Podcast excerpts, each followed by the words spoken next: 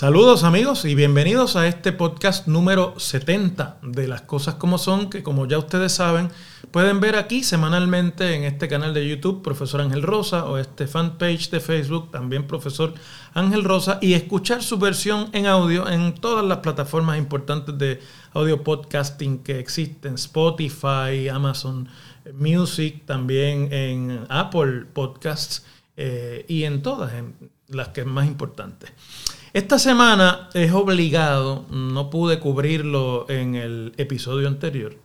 el juicio que en el Tribunal Federal de Distrito en San Juan, Puerto Rico, está celebrándose al momento que hablo con ustedes, todavía se está celebrando,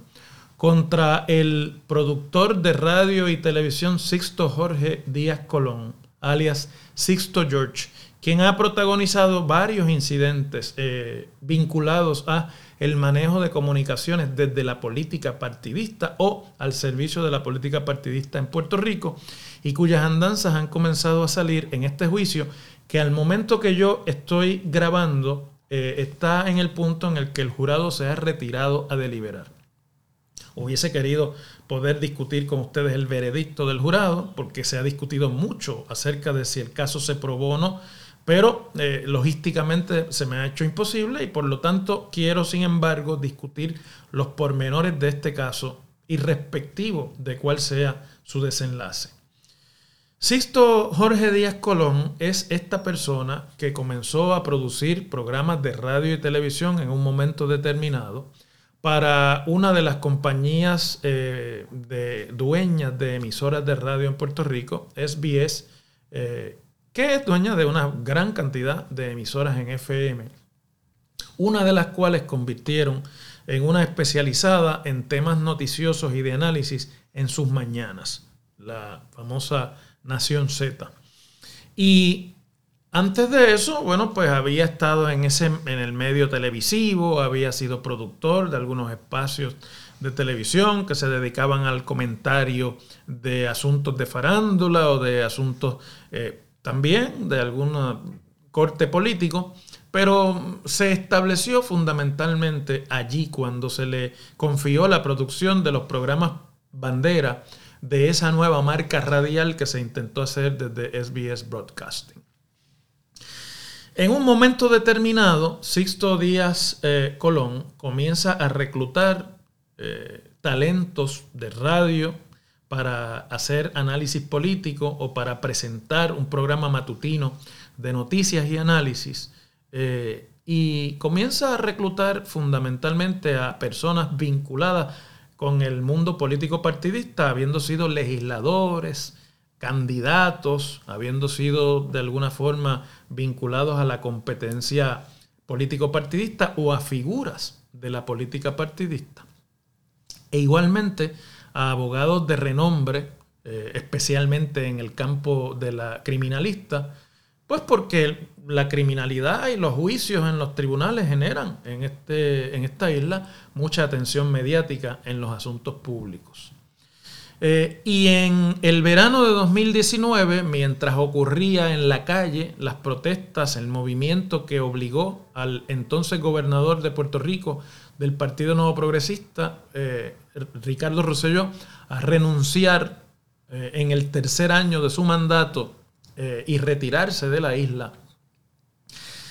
se alega por la Fiscalía de los Estados Unidos en Puerto Rico, el Departamento de Justicia, que es quien lleva esta causa, que Sixto se le acercó al secretario de Asuntos Públicos de la Fortaleza, de la Mansión Ejecutiva, el señor Anthony Maceira, abogado,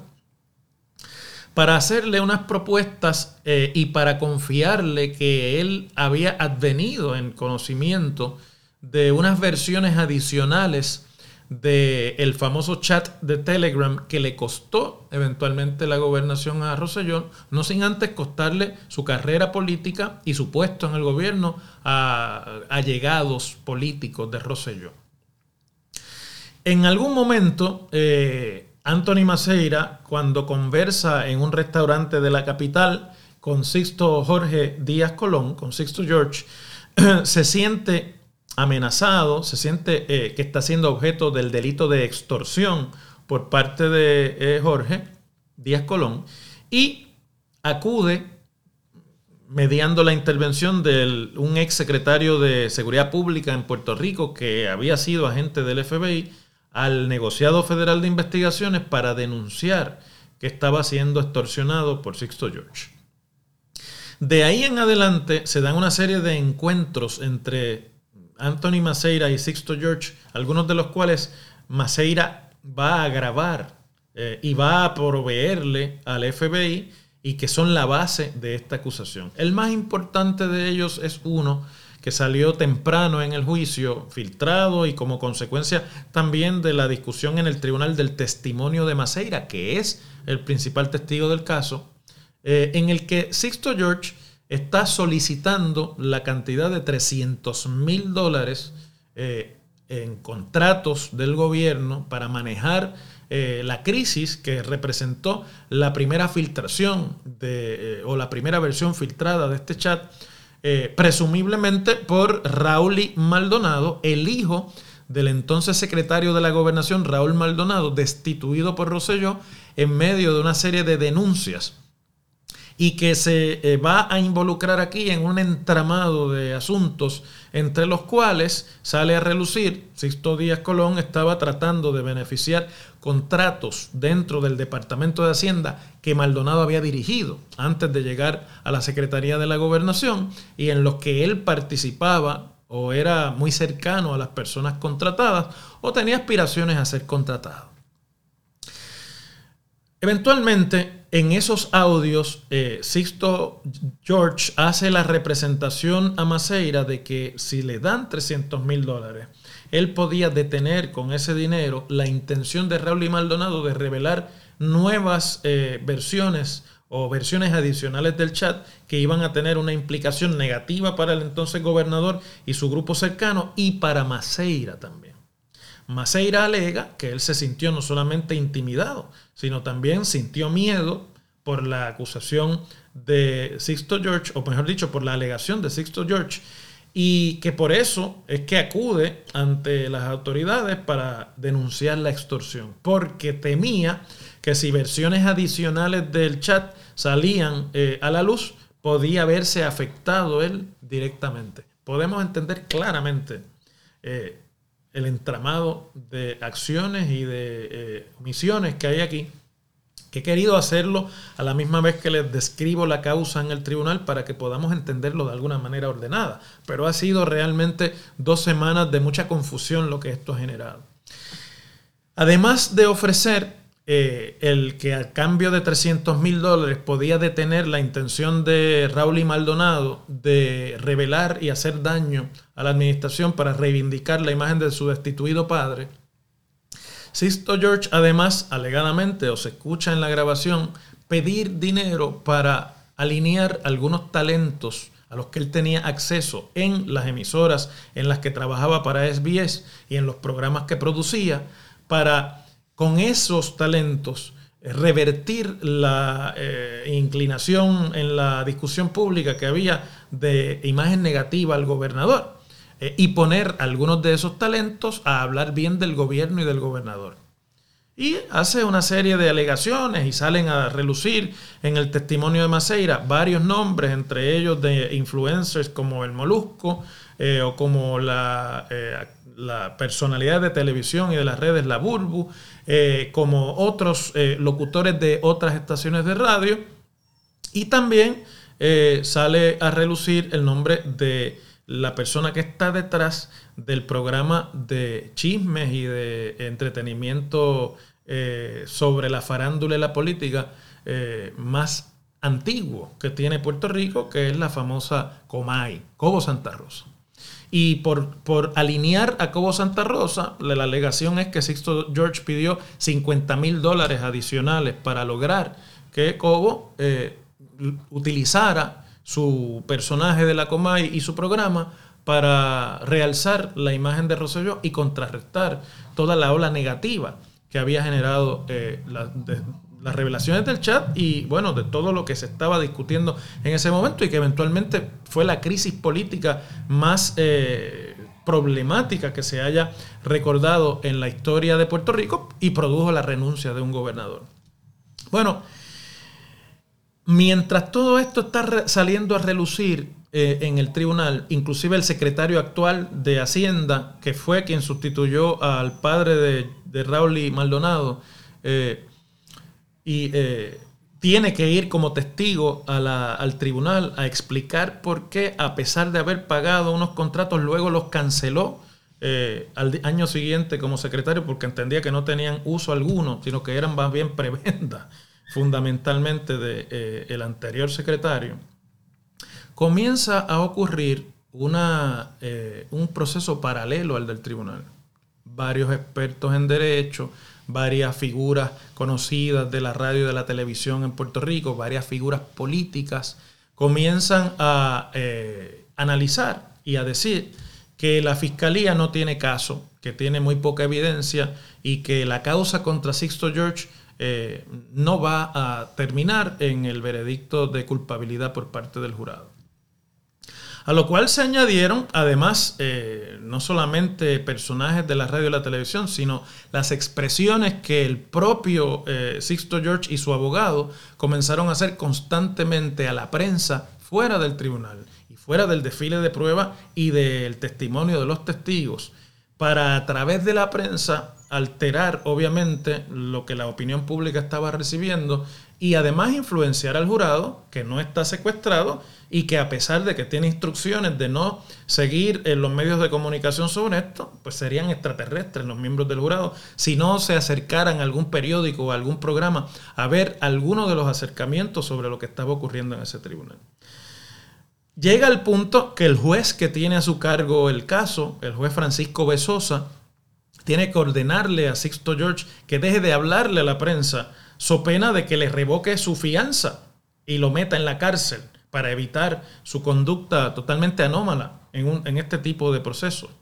A lo cual entonces es el abogado de Sixto George, eh, quien, el licenciado Castro Lang, quien se encarga fundamentalmente de liderar la discusión en la acera, la discusión fuera del tribunal y de torpedear los testimonios de la fiscalía eh, o que presentó, de los testigos que presentó la fiscalía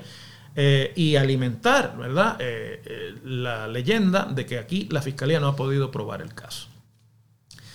Es una lástima que no conozca yo el veredicto en este momento antes de hablar con ustedes, como les decía al principio, porque pues, podríamos ya resolver ese enigma, pero no hace falta para el análisis de lo que realmente es importante aquí, para que podamos trascender la denuncia de Maceira, la denuncia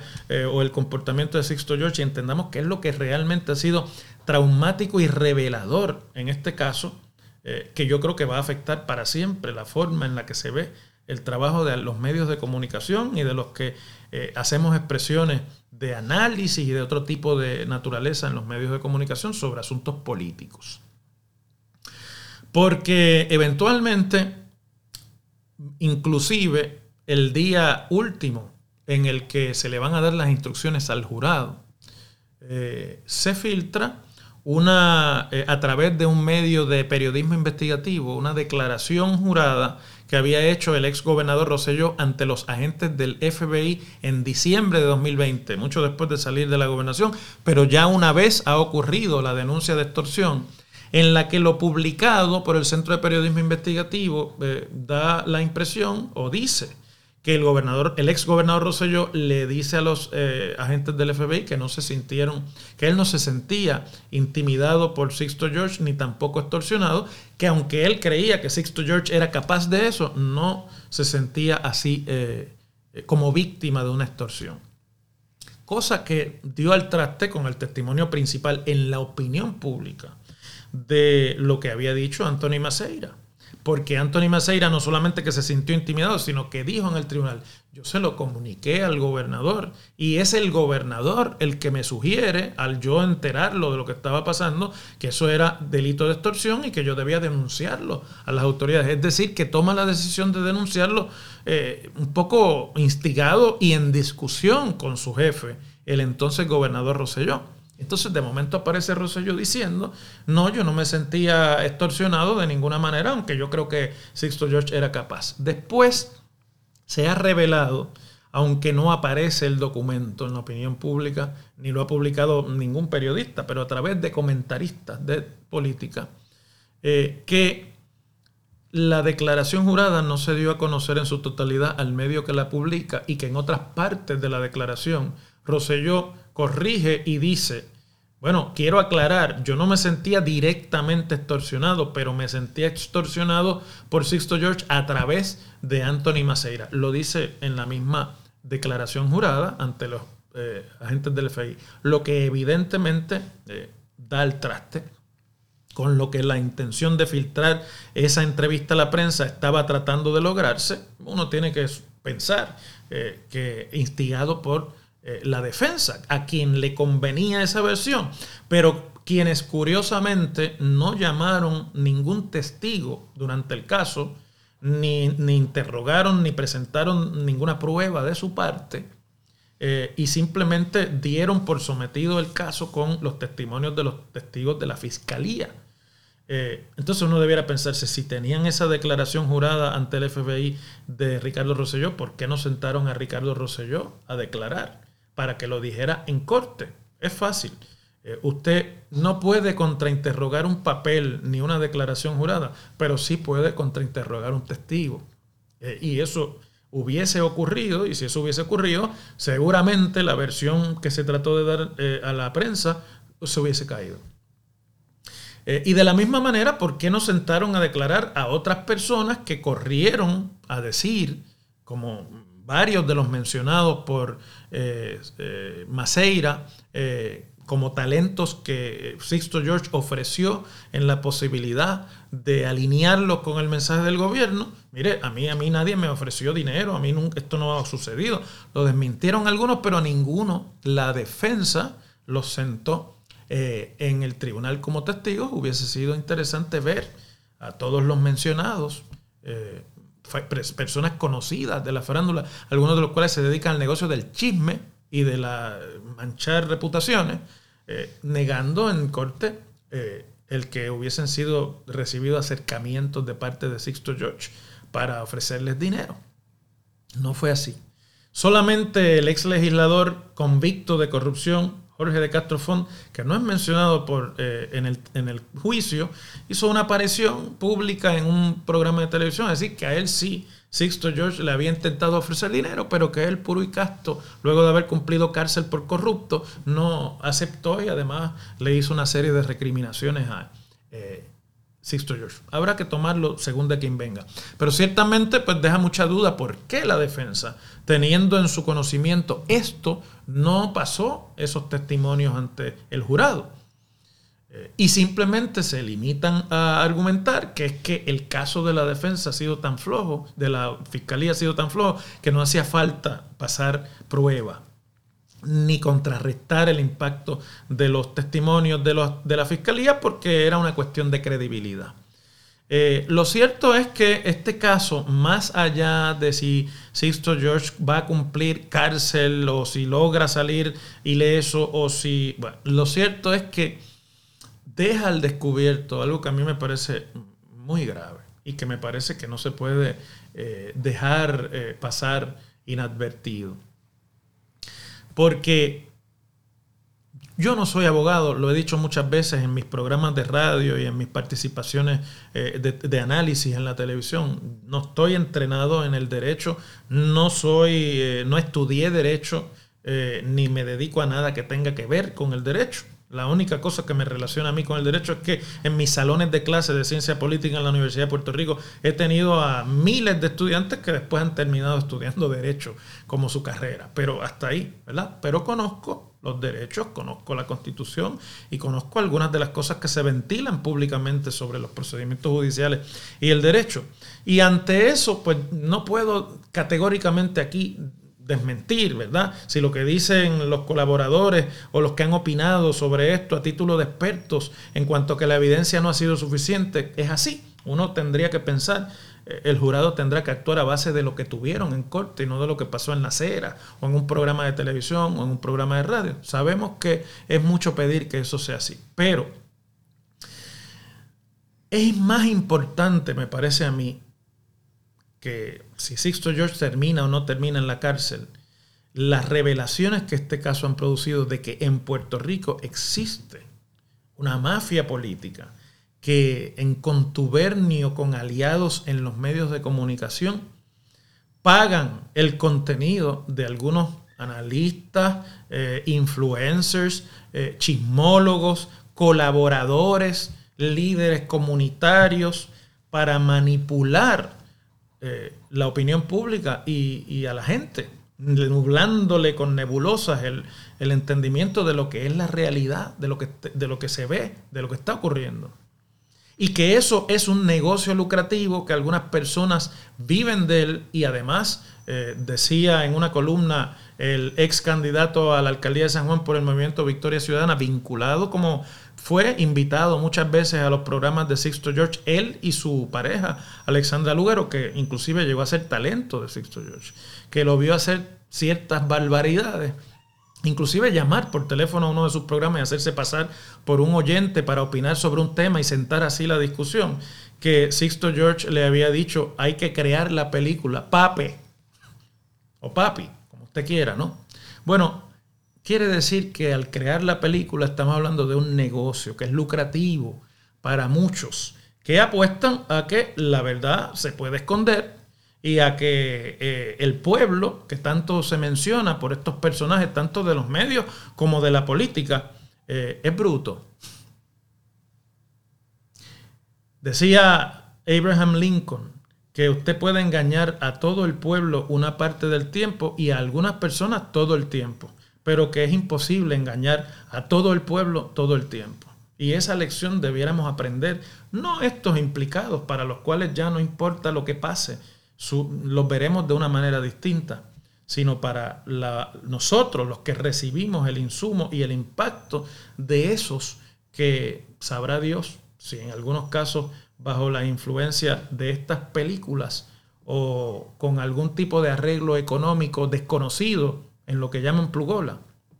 Nos hacen ver realidades, destruyen imágenes públicas, atacan inmisericordiamente a personas que vienen al servicio público a tratar de hacer algo bien, simplemente porque a alguien le pareció que era una amenaza y tenía acceso a gente como Sixto George. Mi esperanza es no solamente el pueblo puertorriqueño, sino porque creo que esto puede ser revelador para cómo en esta era mediática los medios de comunicación han excedido y han ocupado una parte del espacio público que antes no disfrutaban. Que